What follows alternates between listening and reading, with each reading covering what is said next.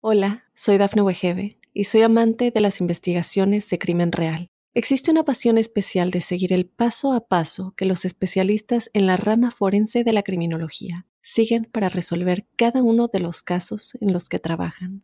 Si tú, como yo, eres una de las personas que encuentran fascinante escuchar este tipo de investigaciones, te invito a escuchar el podcast Trazos Criminales con la experta en perfilación criminal, Laura Quiñones Orquiza, en tu plataforma de audio favorita.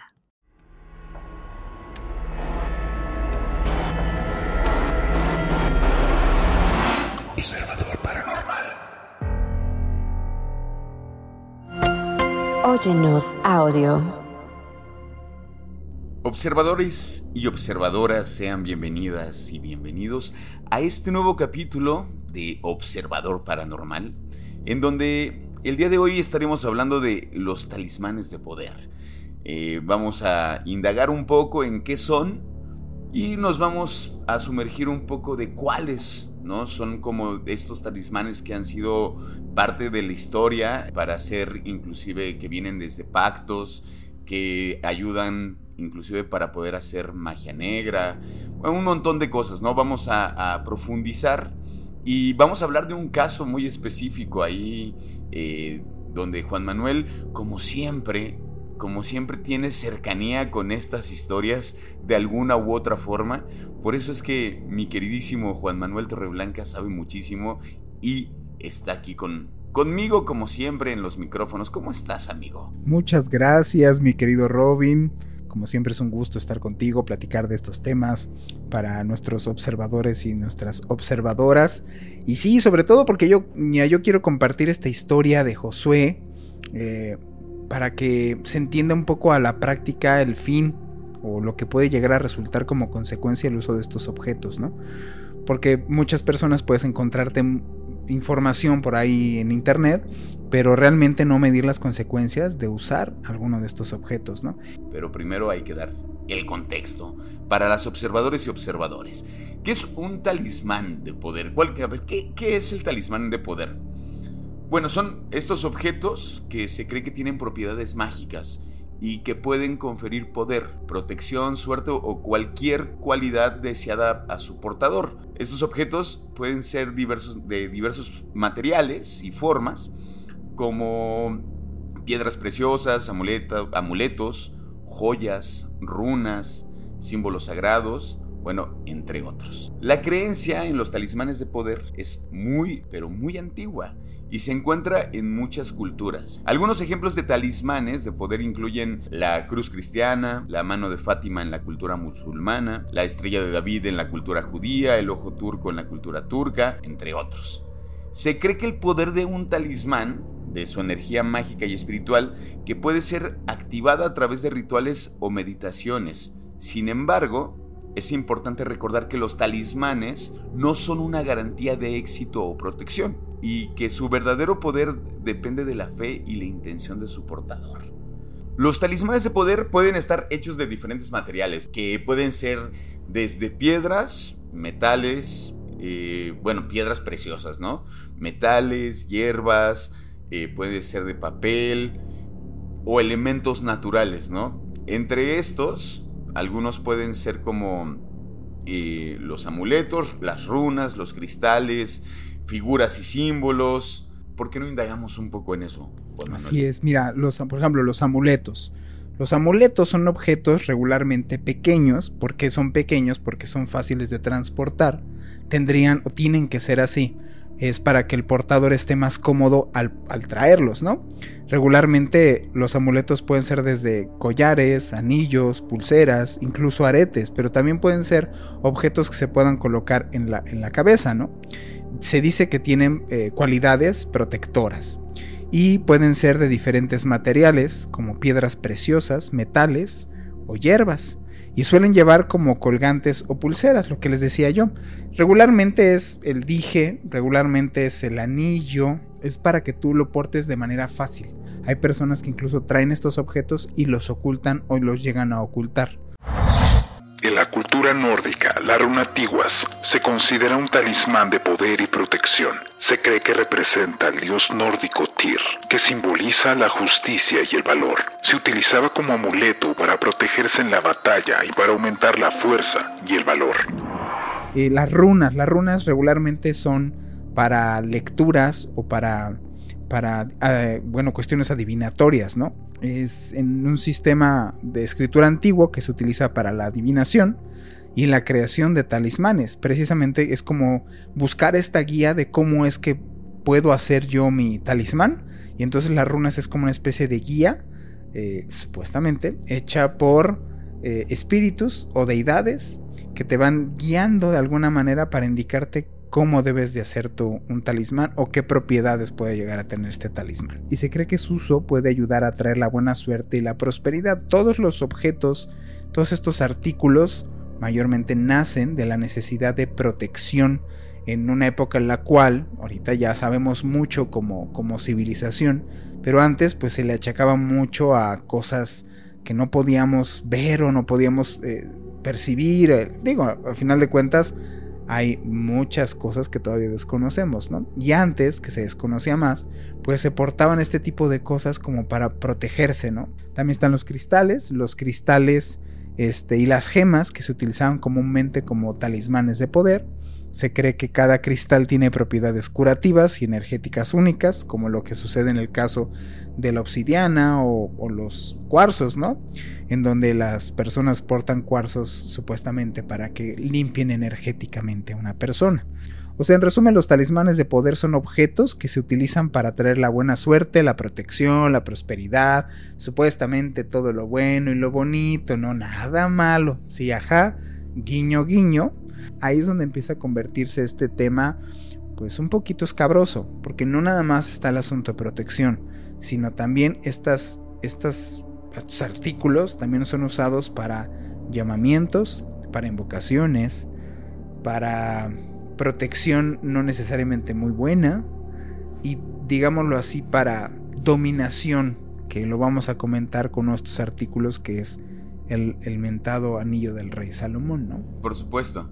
Sí, porque también de estos talismanes que vamos a hablar, o sea, sí están cargados de una historia, vienen de algún lugar, eh, fueron como tratados de cierta forma para que sea el objeto, ¿sí? O sea, no, no es como lo comentabas ahorita, o sea, no es que signifique cualquier objeto, eso puede ser como ya lo que tú le imprimes, ¿no? Como de, bueno, es que este rosario es el que me cuida, ¿no?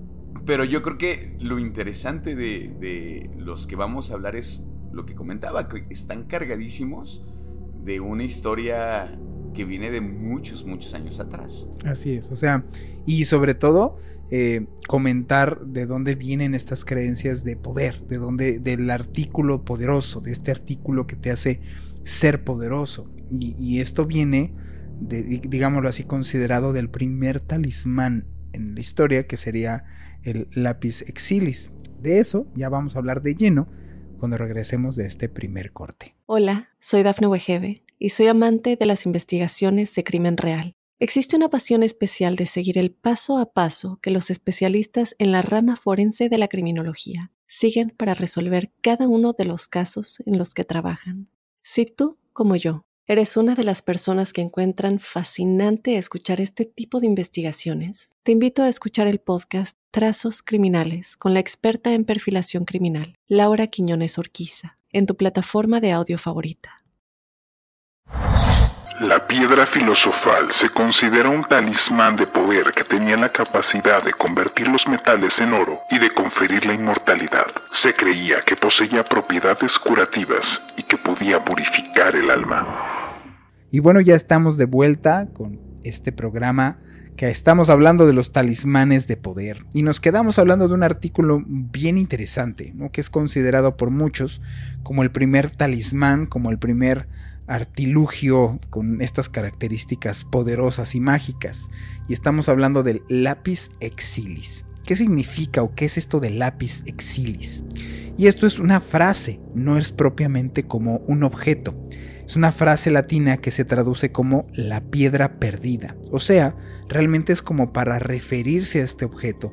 No es un objeto con ese nombre, o la piedra exiliada. ¿Y por qué exiliada? Porque es de quién pertenecía o supuestamente a quién pertenecía.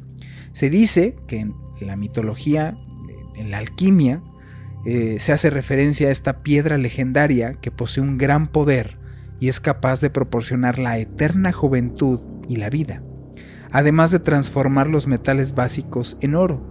De hecho, es el primer artículo que se busca eh, de la alta magia antigua, porque era supuestamente lo que te daba el poder de adquirir la vida eterna, ¿no? A menudo se asocia con la piedra filosofal, que no es lo mismo, pero una deviene la leyenda de otra. O sea, la piedra filosofal deviene de esta piedra, de la leyenda de esta piedra, de la piedra exiliada, que se cree que contiene la clave para la inmortalidad y la iluminación espiritual. Lo curioso es que, ¿de dónde viene esta piedra? Supuestamente esta piedra era de Lucifer. O sea, se cuando se, cuando se pelean, cuando viene esta gran disidencia por parte de Lucifer y de todos los ángeles caídos que le acompañan, cuando se hace esta gran batalla supuestamente en los cielos y que termina Lucifer exiliado aquí en, en la tierra, se dice que esta piedra él la pierde de su corona. Esta piedra majestuosa pertenecía a la corona de Lucifer y es desprendida por un golpe que arremetió el arcángel Miguel en esta batalla. Entonces, por eso se habla de esta piedra milagrosa exiliada, en donde es exiliada porque es también exiliada con Lucifer aquí en la tierra. Y se ha buscado esta piedra que se asegura por muchos antiguos eh, magos o de alta magia o que estaban metidos en la alquimia que era una piedra verde como esmeralda. Por eso se obsesionan, es la parte, la raíz en donde deviene todas las leyendas, muchas, muchas leyendas de la piedra esmeralda, el jade, en donde la relación siempre va eh, muy, muy de la mano a esta primer piedra, que es, el, digamos, el primer objeto buscado con estas características, en donde el portador le da las capacidades de entrada de inmortalidad, hay nada más, Y de ahí pues, devienen todos los demás objetos o leyendas de otros objetos. ¿Cuál sería el siguiente? Mi querido Robin? El siguiente es el anillo de invisibilidad del rey Giges de Lidia. Bueno, se dice que en la obra de Platón, La República, hay una historia sobre un anillo mágico que pertenecía al rey Giges de Lidia. Según la historia, este anillo tenía el poder de hacer invisible a su portador. Bien parecido al Señor de los Anillos, ¿no? Ah, exactamente. Bueno, Platón utiliza esta historia para plantear la pregunta filosófica sobre si una persona sería moralmente justa si no hubiera consecuencias negativas para sus acciones. Digo, ahí vamos como Armando tiene un montón de sentido, ¿no? Así es. En la historia del pastor Higgins se encuentra el anillo y descubre su poder de volverse invisible. Con su nuevo poder, Higgins es capaz de hacer lo que quiera sin temor a las consecuencias. Él usa su anillo para seducir a la reina, matar al rey y tomar el trono por sí mismo. ¿Te suena una historia como, no sé, una shakespeariana? Bueno, Platón utiliza esta historia para plantear la cuestión de si la moralidad es intrínseca o si es simplemente una construcción social. Oye, y por ejemplo, de, este anillo, eh, ¿qué se sabe? Nada. O sea, es bien chistoso porque está la historia, lo menciona así como la Atlántida que menciona Platón, menciona esta historia y no se sabe del, objeto. No sabes hasta qué punto estas leyendas están basados en realidad y luego estas ficciones donde se han tomado estas historias pues estén representando cosas que en una de esas sucedieron, no tal cual, pero pues sí existieron en algún punto alguno de estos objetos. Sí, es, es, que también eso, ¿no? Como de existen o no existen. Pero lo que se decía también de Hitler, ¿no? Que buscó el lápiz exilis, o sea... Buscó todo, porque dijo, yo quiero ganar, entonces buscó la lanza los Longinus, buscó el lápiz exilis, buscó todo habido y por haber, a ver, porque quería ganar. Y bueno, vamos con el siguiente, que sería un poco la explicación de esto de los anillos, sobre todo porque es, son artículos que son muy fáciles, son los más fáciles de portar que son los anillos mágicos, ¿no? Y hablaremos del sello pitagórico a los anillos del rey Salomón, o el anillo del rey Salomón que controlaba estos dichos demonios.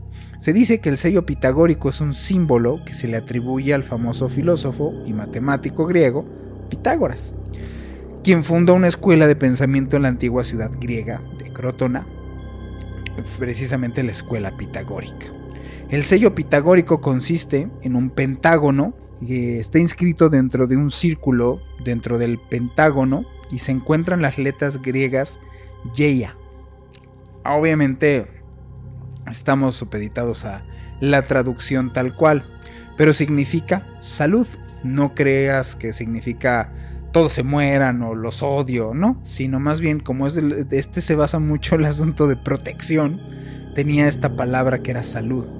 El pentágono es un símbolo importante en la geometría y en la matemática, y fue el símbolo pitagórico importante para los pitagóricos, ya que se cree que tenía propiedades sagradas y místicas. Este símbolo de donde lo saca este Pitágoras era precisamente de la regla de oro o la regla áurica, eh, que es esto de que se dieron cuenta los matemáticos en la antigua Grecia de las proporciones exactas que tenía las cosas en el mundo, o sea, eh, que es el, punto 618.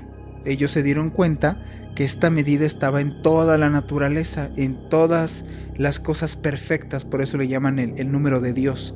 Y la representación que ellos tienen, o que ellos hicieron precisamente de basado en, esta proporción eh, áurica, era el pentágono, era esta figura que nosotros conocemos al día de hoy. Se basa mayormente en eso y no en, en un chivito o en Vapomed o en representar a un demonio, no se dice que, este, que el sello pitagórico se utilizó como amuleto de buena salud y prosperidad de la antigua Grecia, y donde todavía se utiliza en la actualidad como un símbolo de filosofía pitagórica, y su énfasis es en la importancia de la armonía y el equilibrio en la vida.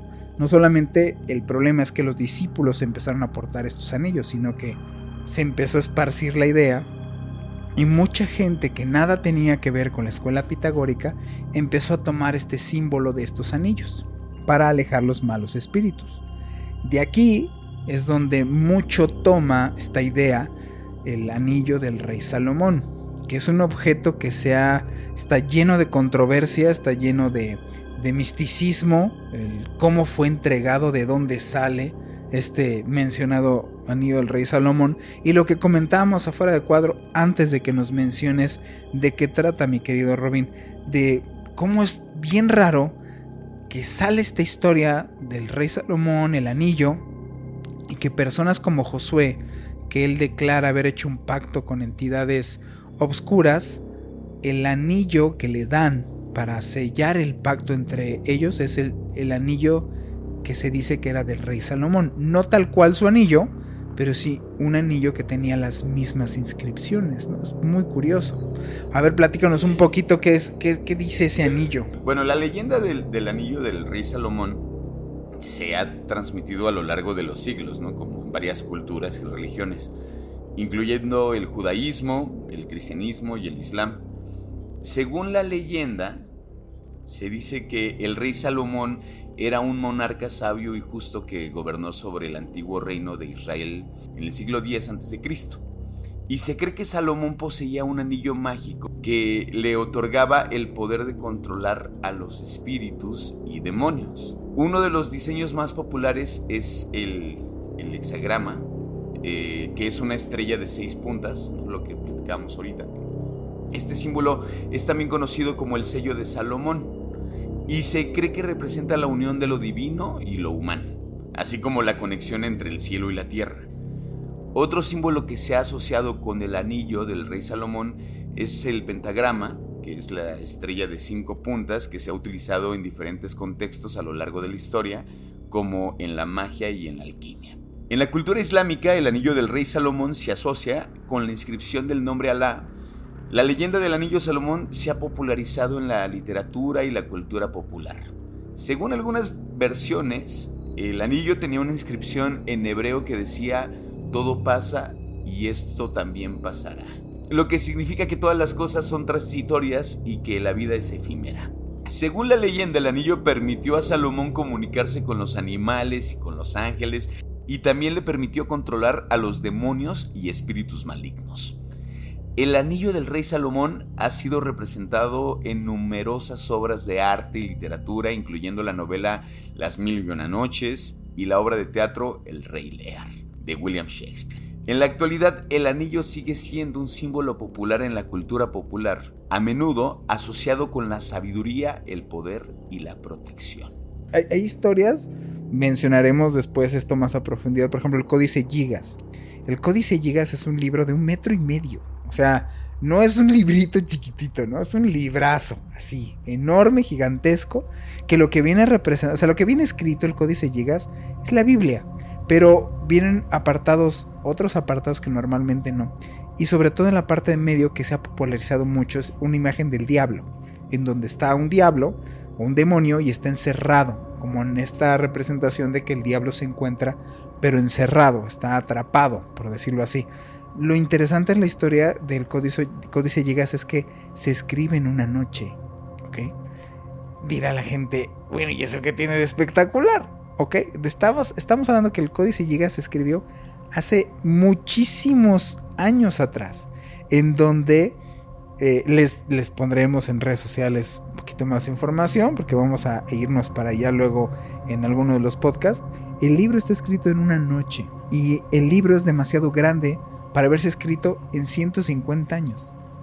¿Y cómo se dieron cuenta que estaba escrito por la misma persona? Precisamente por la caligrafía. Le hicieron un análisis a profundidad caligráfico y resulta que quien lo escribió, lo escribió de principio a fin. No solamente por análisis caligráfico, sino también en la tinta, la tinta está hecha en el, está impresa o puesta el mismo día. Era imposible.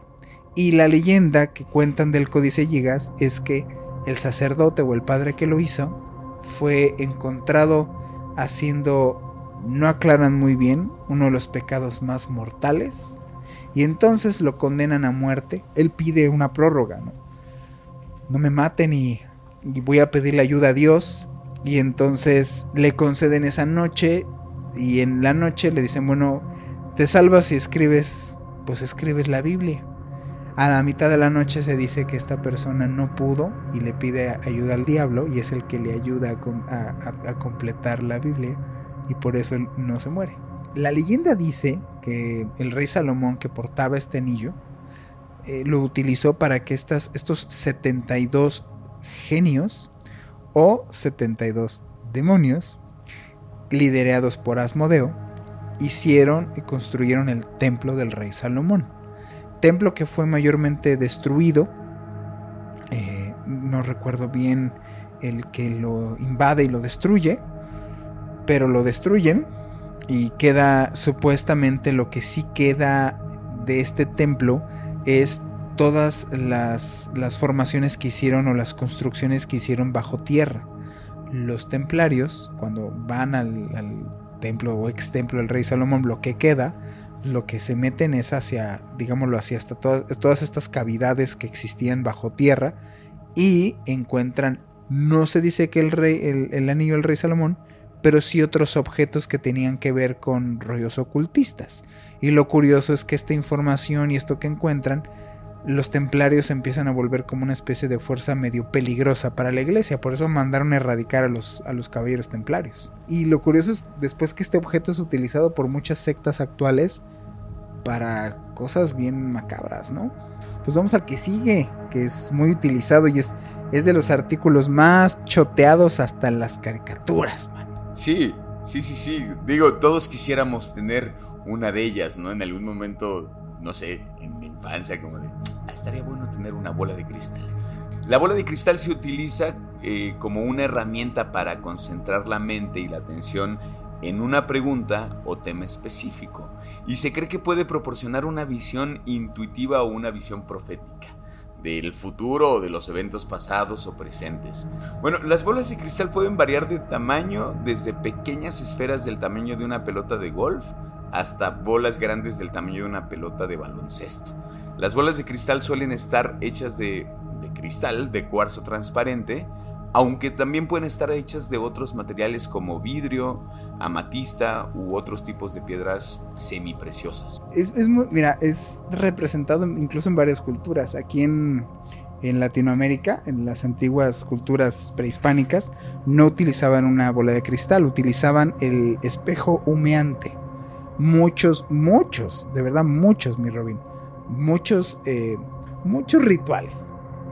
Muchos rituales incluyen superficies así, reflejantes. Por supuesto. De ahí es donde vienen hasta leyendas urbanas como esto de María Sangrienta, no sé si sabes esa.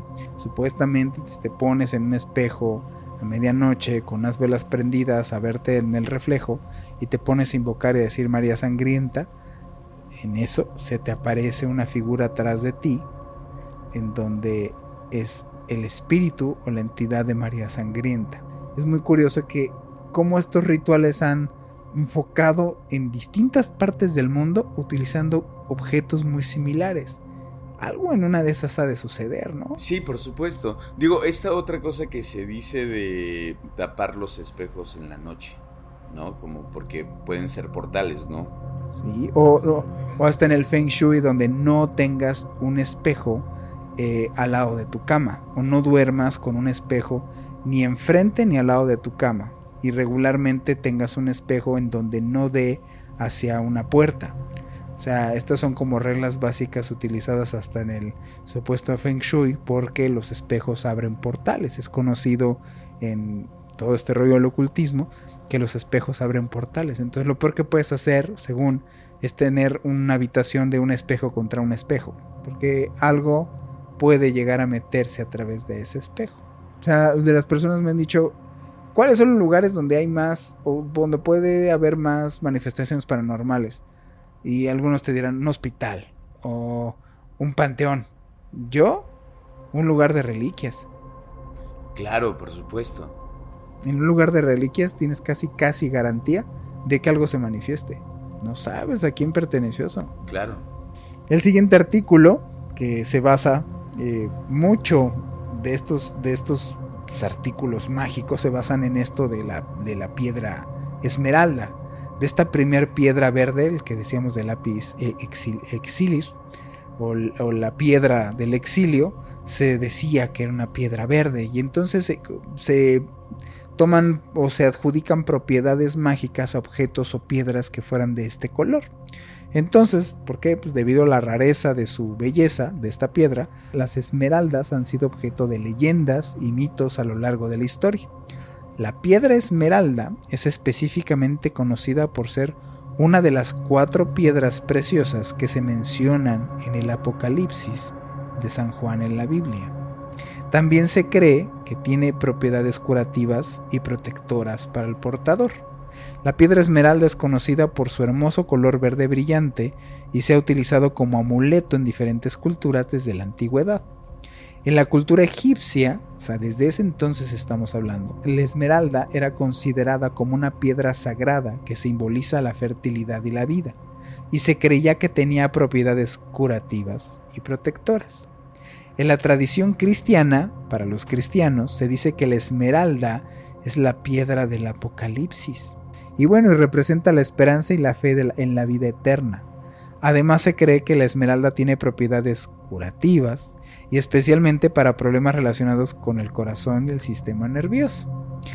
En otras culturas la esmeralda es considerada un amuleto de la buena suerte, la protección y la sabiduría. También se cree que puede ayudar a mejorar la memoria y la capacidad de concentración. Es bien curioso como ver que esta piedra está como muy presente en muchas cosas del ocultismo, ¿no? Y pues vamos directo con el otro que yo sé que te dejó un poco impactado hasta este momento y que dijiste cómo puede existir un objeto así. La cultura islámica, el amuleto de la mano de Fátima se utiliza como talismán de protección contra el mal de ojo y otros males. Se cree que la mano de Fátima representa la mano de Dios y que tiene poderes curativos y protectores. La, mano de gloria, ¿no? Que yo no sé si nuestras observadores y observadores sepan de la mano de gloria. Yo la verdad es que cuando, cuando me mandaste esta información fue como de ¿En verdad existe algo así? Me sí Existe físicamente. en esta parte de todas es, la puedes ver. La puedes ver, exactamente. Bueno, la mano de gloria es un objeto que se menciona en la tradición folclórica europea como un amuleto o talismán que es utilizado para la protección o para llevar a cabo actos maléficos. Se cree que la mano de gloria es la mano cortada de un criminal ejecutado que se conserva y se seca en ciertas condiciones y luego se prepara para su uso como un amuleto o un talismán mágico. Bueno, según la creencia popular eh, de la mano de gloria, tiene el poder de hacer que las personas que la miran se duerman profundamente, así como para abrir cerraduras y puertas cerradas. También se cree que puede alejar a los espíritus malignos y proteger a su portador de todos los peligros.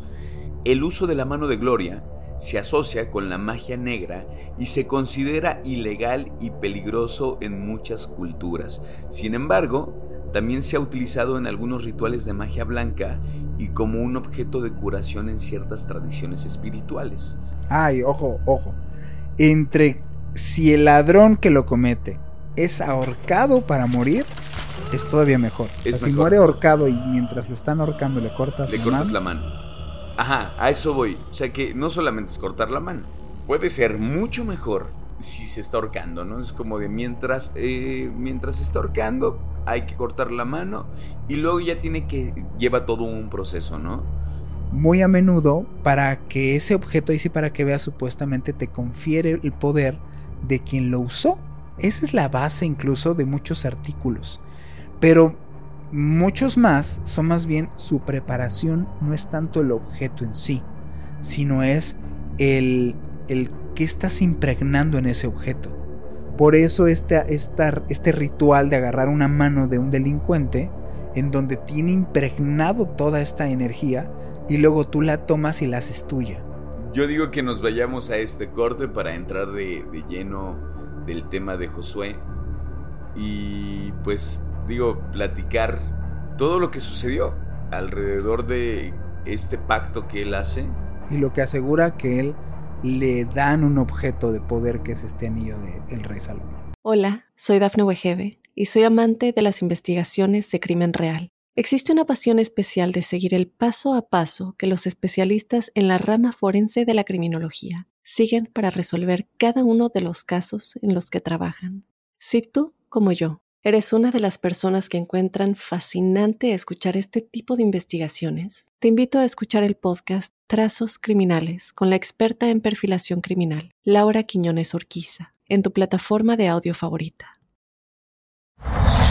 La medalla de San Benito, también conocida como la medalla de San Benito de Nurcia, es una medalla católica que lleva el nombre y la imagen de San Benito de Nurcia, un santo cristiano del siglo VI que fundó la Orden Benedictina. La medalla se utiliza como un talismán para la protección contra el mal y se cree que tiene poderes especiales para repeler demonios y proteger a los portadores de enfermedades y peligros. Se dice que se usa en exorcismos.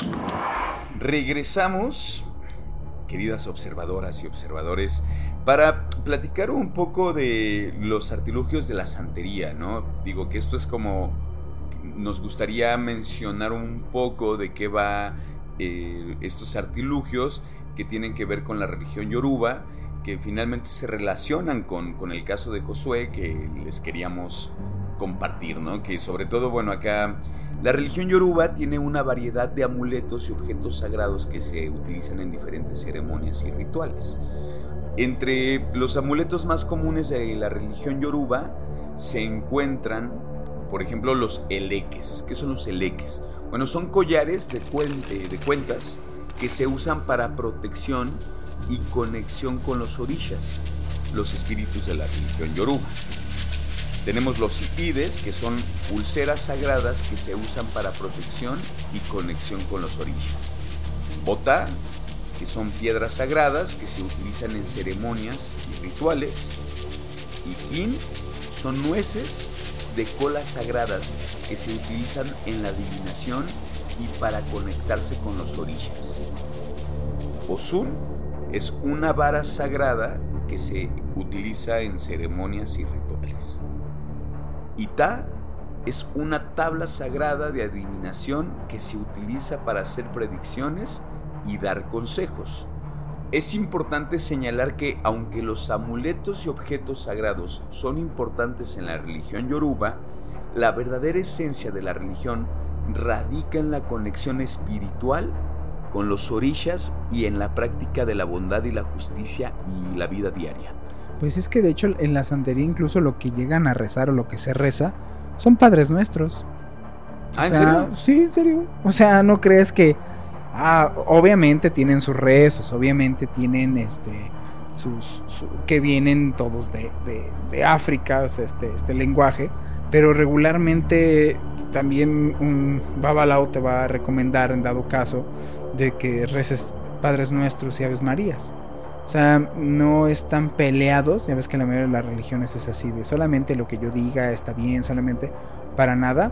Ellos tienen su sistema de creencias y en su sistema de creencias tienen varias deidades como en otras religiones.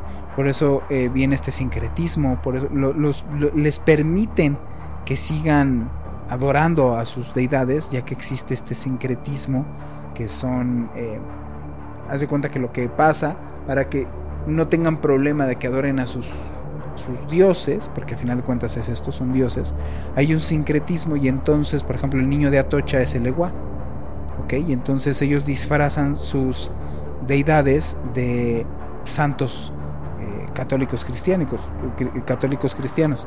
Por eso eh, se habla de que son los santos. Ok.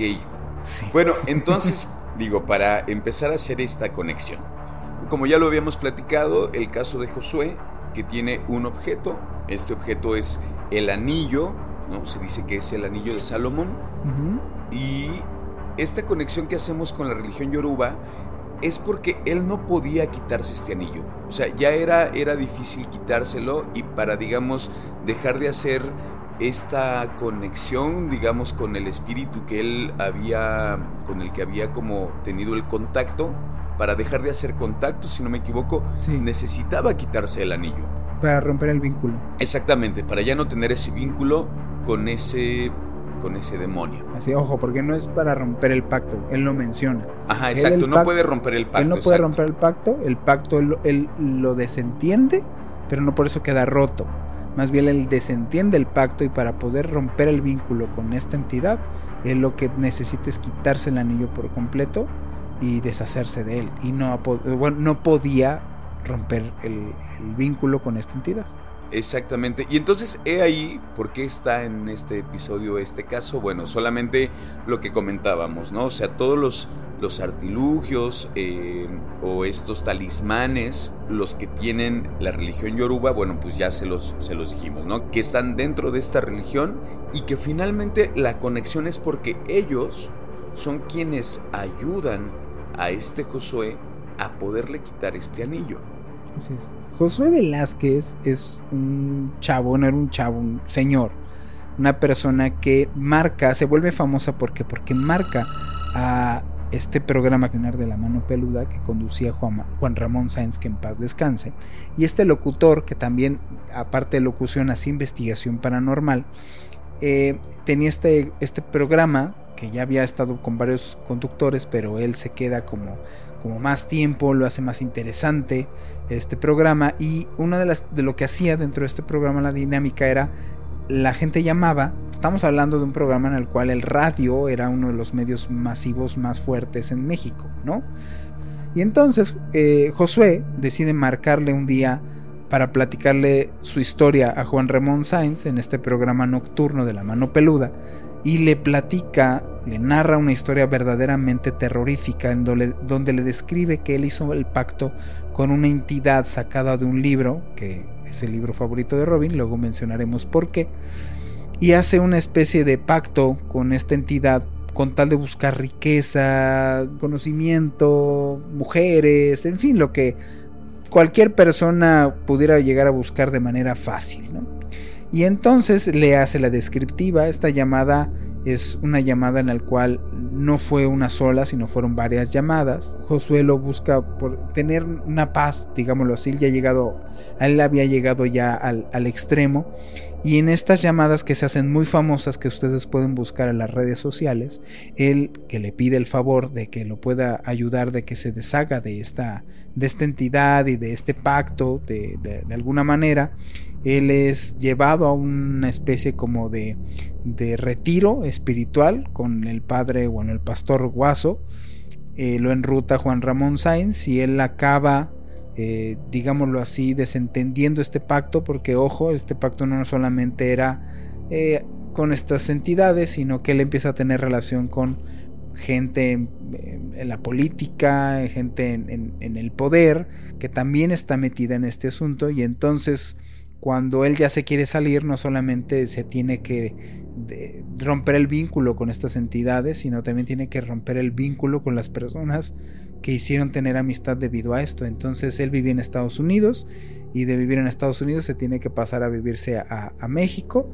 y la verdad es que vivir un rato, bastante rato, escondido porque a las personas con las cuales había hecho vínculo, pues digamos que no les interesa que, Josué esté promulgando sus nombres, ¿no? Esa es básicamente la historia de Josué. Josué como lo encuentran es con una daga clavada en el estómago en un hospital en Estados Unidos. En la última llamada que él tiene con Juan Ramón Sáenz le está escribiendo que él, recibía dinero todos los días, él le dejaban dinero todos los días en una cajita, que él es la manera en la cual recibía dinero y que el dinero no podía invertirlo o, bien gastarlo, tenía que malgastarlo todos los días y si no lo hacía o ayudaba le tocaba una especie como de castigo. Y supuestamente estas entidades le habían advertido que dejara en paz eso de quererse salir porque iba a pagar con su vida. El día que le marca por última vez a Juan Ramón Sáenz, él dice y describe que hay una entidad en su casa que es como una especie de una mujer con la lengua muy larga y no tiene pies, no le ve pies, y él tiene en su posesión una, está como cruz invertida, como una daga, él se suelta a llorar, pueden buscarla en la grabación en donde dice, es que me dijeron que cuando yo viera eso me iba a morir, y es que esta mujer trae esa daga, y la, al final la, llamada cuando se corta, a él lo encuentran, no, lo, no responde después, lo encuentran hospitalizado en, un, en, Houston con esta daga enterrada en el estómago, casi se muere. Digo, como para llevar al extremo una historia tan a la fantasía y que acabes encajándote tú mismo un cuchillo, está medio difícil, ¿no?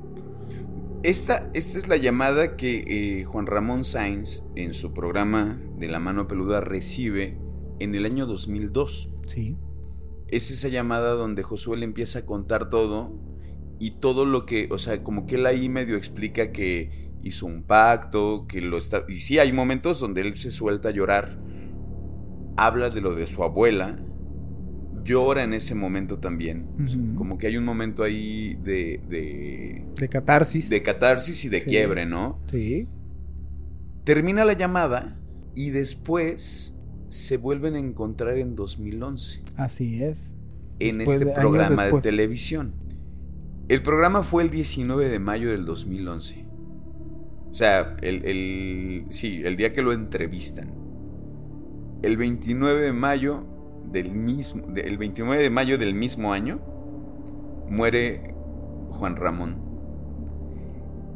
el que, el, que le está haciendo la entrevista sufre un accidente de automóvil. El camarógrafo tiene que ser operado de emergencia por algo que le estaba pasando en el estómago. Y hay algo bien curioso ahí. En la entrevista se ve como este Juan Ramón se toca mucho tiempo el estómago. Y hay momentos donde él se siente incómodo. O sea, tú puedes ver esa entrevista y él se siente como ansioso y de pronto este, este sentido como de si algo le estuviera doliendo, aunque nunca menciona nada. Pero hay momentos como de, mal, como, como de molestia, ¿no? En, el estómago y, y, se toca y se soba. Y a mí me parece impresionante. Digo, la energía de esa entrevista es bien extraña. Si pueden verla, búsquenla ahí como la última entrevista que dio este Juan Ramón Sainz, porque fue la última entrevista. Y después pasa lo que pasa. ¿no? Eh, digo, por eso yo digo hay que tener como un montón de cuidado con el de especie de rituales y objetos que podamos tener, que de pronto no sabemos qué tipo de energías puede cargar un objeto y también como eso que le das todo ese valor o esa fe inclusive es como saber desde dónde le estás dando ese poder a un objeto porque pueden pasar cosas. Pues hagamos algo, hagamos una dinámica. Me gustaría mucho que las personas que nos están escuchando, que nos sigan a través de las redes sociales de Facebook y de Instagram como Observador Paranormal y nos comenten en nuestra red. Vamos a hacer una publicación de este programa que tenga que ver con el caso de Josué y háganos saber si quisieran que incluso entrevistáramos a Josué en ciertos puntos. Y también nos pueden llegar a poner ahí cuáles preguntas, qué quisieran preguntarle a Josué. A mí me parece buenísimo. Me parece buenísimo, creo que podría. Es, es un buen. Es un buen trato. Pues muchísimas gracias por habernos acompañado en este programa, observadores y observadoras. Como decía, como decía Dafne, les quiero invitar a que nos escuchen este, este programa de enigmáticos que ella, ella tiene. Es un podcast también muy bueno que ella, ella tiene. Voy a dejar aquí las, las ligas en las redes sociales. Nos hizo una entrevista a, a Roberto y a mí, saber de lo que nosotros hemos padecido mientras estamos grabando estos podcasts y lo que ha sucedido hasta con el editor. Entonces, pues bueno, muchas gracias por habernos acompañado. Mi nombre es Juan Manuel Torreblanca. Mi nombre es Roberto Belmont. Y nos vemos al próximo podcast.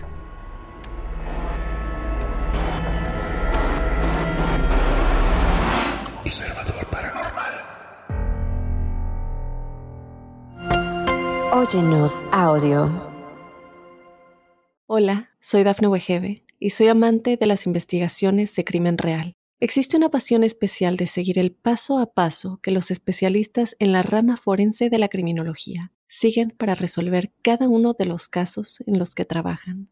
Si tú, como yo, eres una de las personas que encuentran fascinante escuchar este tipo de investigaciones, te invito a escuchar el podcast Trazos Criminales con la experta en perfilación criminal, Laura Quiñones Orquiza en tu plataforma de audio favorita.